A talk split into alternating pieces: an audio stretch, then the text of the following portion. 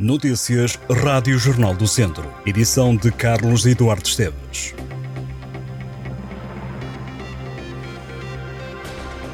O presidente da Câmara de Viseu, Fernando Ruas, manifestou-se preocupado com o não funcionamento noturno do helicóptero do INEM na região, sobretudo numa altura em que a resposta do Serviço Nacional de Saúde nos hospitais está condicionada. O presidente da Câmara de Viseu disse de forma irónica que este é mais um contributo para a coesão territorial. Ruas garantiu aos jornalistas que não foi informado sobre o fim do funcionamento noturno do helicóptero do INEM, helicóptero que vai deixar de funcionar, de transportar doentes à noite, a partir do primeiro dia do ano. Esta quinta-feira, o Ministério da Saúde anunciou que dois dos quatro helicópteros de emergência médica não vão levantar voo. Um é o de Viseu, o outro é o de Évora. O presidente do INEM afirmou que a situação deve manter-se no máximo durante meio ano. Em Viseu e Évora, nos períodos noturnos, as respectivas equipas médicas vão garantir a operacionalidade de duas viaturas médicas de emergência e de reanimação, as VMER.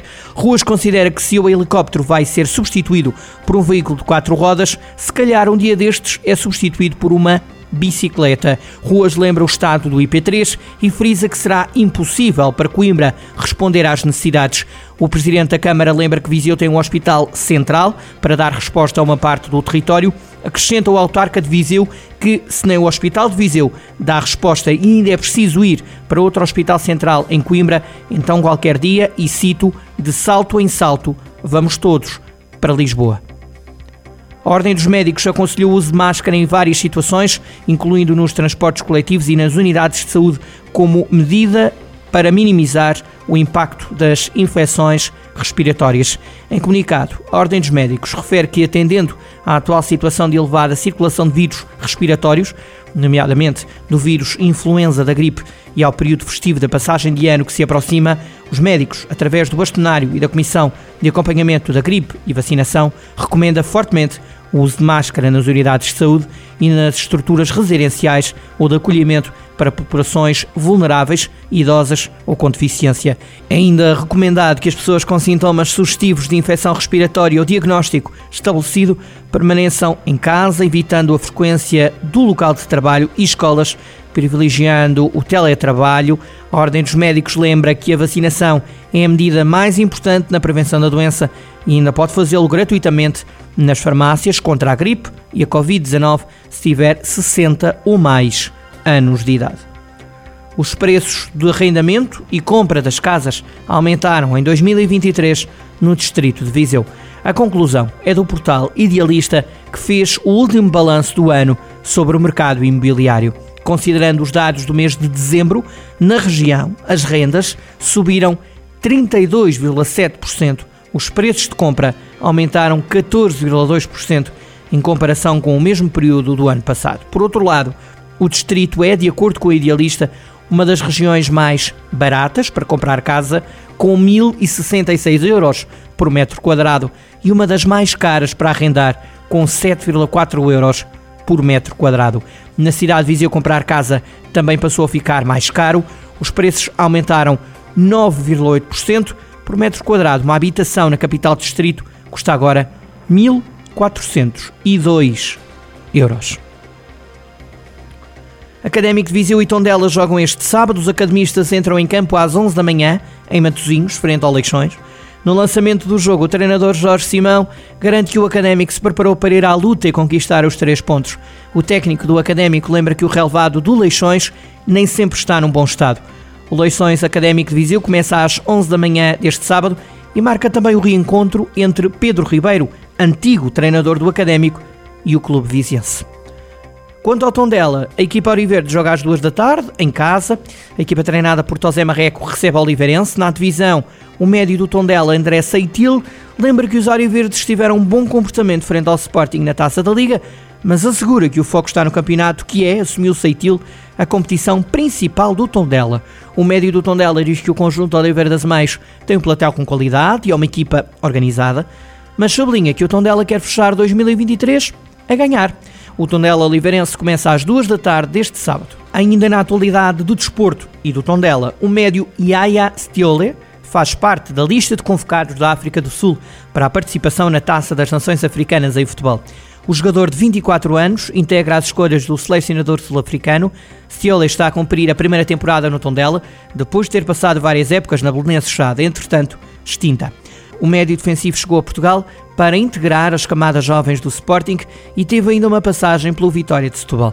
A CAN vai decorrer de 13 de janeiro a 11 de fevereiro, na Costa do Marfim. 1 de janeiro está cada vez mais próximo e são vários os sítios onde se organizam rituais que marcam a passagem do ano. Um deles consiste no enterro ou queima do velho. O Movimento da Beira entra em 2024 com a queima do velho 3.0 na Fonte São João, às 11h15 da noite parte deste local o cortejo fúnebre composto pelo velho, de palha, levado no caixão fúnebre, um falso padre, as luminárias e música que dita o ritmo do cortejo. Além disso, a comitiva ainda acompanhada por carpideiras.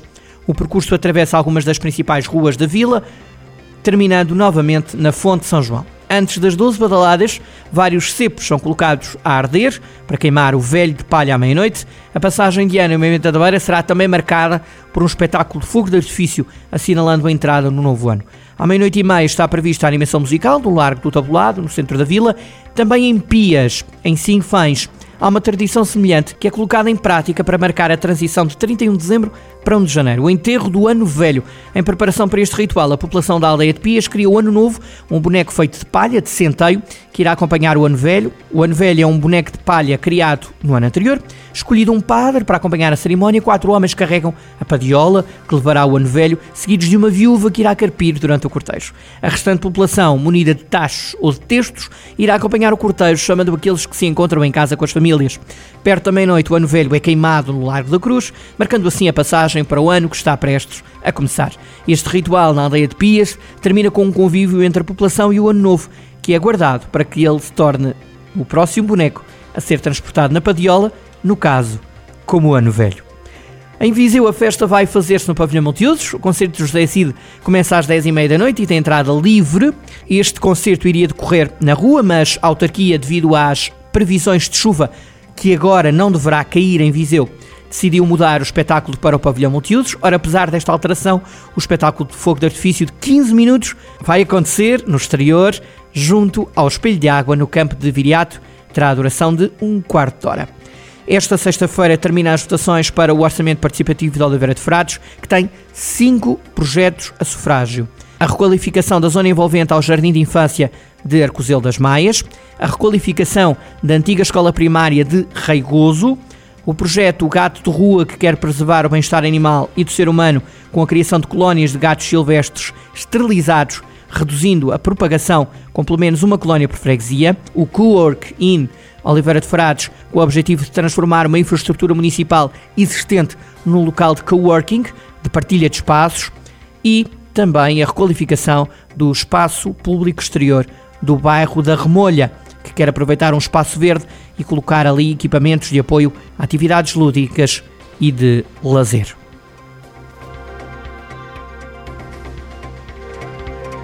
Estas e outras notícias em jornaldocentro.pt.